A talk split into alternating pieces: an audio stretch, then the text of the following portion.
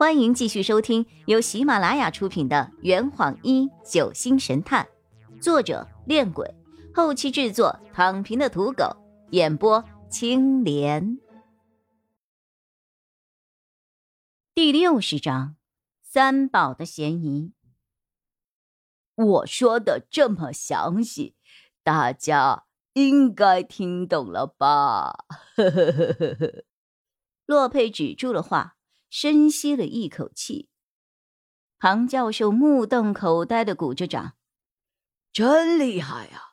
好久没有听过这么缜密的逻辑分析了。”然而，洛佩停下来，并不是要听大家夸赞，而是为了再喝一口酒。他晃了晃手中的空酒坛，嚷嚷着：“哎呀，这么快就喝完了！”当我正要跑去厨房再帮他搬两坛酒来的时候，一直坐在柜台后的孙婷突然给他扔过去了一个酒葫芦。洛佩接过酒葫芦后，仰头一饮，呃，好酒啊！好了，现在有酒了，我们继续。刚才我们已经证明了，杨子欣是在丁思琴、杨子成之前见过了死者，因此，丁思琴、杨子成两个人就肯定不是凶手了。现在让我们再往前看，宋雨宁，在这起案子当中，三宝的介入确实在我的意料之外。他也是我花费最多的时间进行心理分析的人。说实话，受到他和雨涵关系的影响，我的判断在一开始就出现了主观上的偏差。因为我和雨涵是好朋友，雨涵和三宝是好朋友，所以我和三宝自然也都是好朋友了。在潜意识当中，我并没有把三宝列为嫌疑犯的行列中，或者说，我不希望这个女孩是凶手。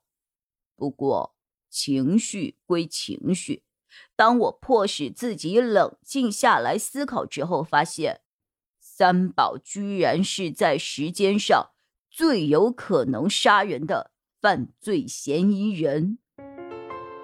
我们先来看看对三宝不利的因素有哪些。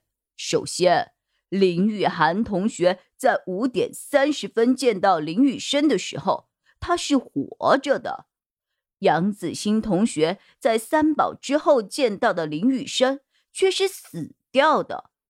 而在林雨涵和杨子欣之间去找过林雨生的，就只有三宝一个人。再有，韩辉先生曾亲眼看到了三宝从林雨涵同学的房间里走出来，他就是人证。而这一点刚好又与有人潜入过林雨涵的房间偷走吸管的这一个事衔接了起来。于是，三宝就有了绝对的杀人时间和目击证人。他的嫌疑瞬间就升高了。更为糟糕的是，还有另一个目击证人曾看到三宝将一个注射器丢到了江里边，这便更加印证了宋小姐的凶手身份。至于动机嘛，林雨生曾对三宝欲行不轨，时间不成便以法律相威胁。他以额头上被三宝自卫反击造成的伤痕为由，向他勒索财物。这一点，林雨涵同学应该可以证明吧？我用力的点了点头。虽然这是事实，但是我深知，承认这一点无异于坐实了三宝的杀人动机。但我更知道，隐瞒这一点对他更为不利。洛佩又接着说：“那么。”三宝的动机、时间、凶器、人证全部都具备，他还不是凶手吗？我明确的告诉大家，不是。我长长的呼出了一口气，心里的大石头终于沉入了海底。然而，洛佩的下一句话却让我跟石头一起沉入了海底。三宝的杀人嫌疑，包括他父亲的杀人嫌疑，其实完全是由林玉涵同学造成的。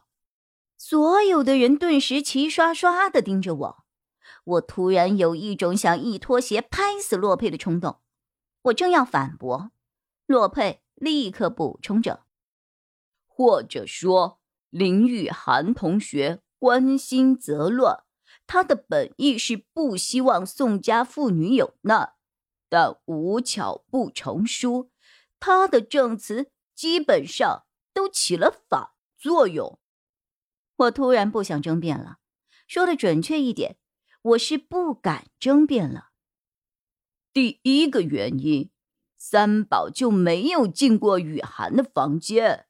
韩辉看到的是三宝从雨涵的房间门口离开，并没有看到他进去。而实际上，三宝真的只是在雨涵的门口停留了一小会儿而已，根本没有进去。第二个原因。宋小姐根本没有必要进入雨涵的房间，因为她心里清楚，雨涵房间里的那杯奶茶根本不是他本人喝过的。理由就是，雨涵喝完的奶茶连同用过的吸管一起扔到了大堂的垃圾桶里，而且他在做这个事情的时候，三宝就坐在柜台后面。一个想要嫁祸旁人的凶手，难道会忽略嫁祸对象这么重要的一个行为动作吗？如果说他是真的想嫁祸林雨涵的话，那他只需要在大堂里翻找垃圾桶就行了，又何必跑去林雨涵的房间呢？这坛已经喝完了。你猜出凶手是谁了吗？啊，老板，拿酒来。呃呃，更多精彩，请关注青莲嘚不嘚。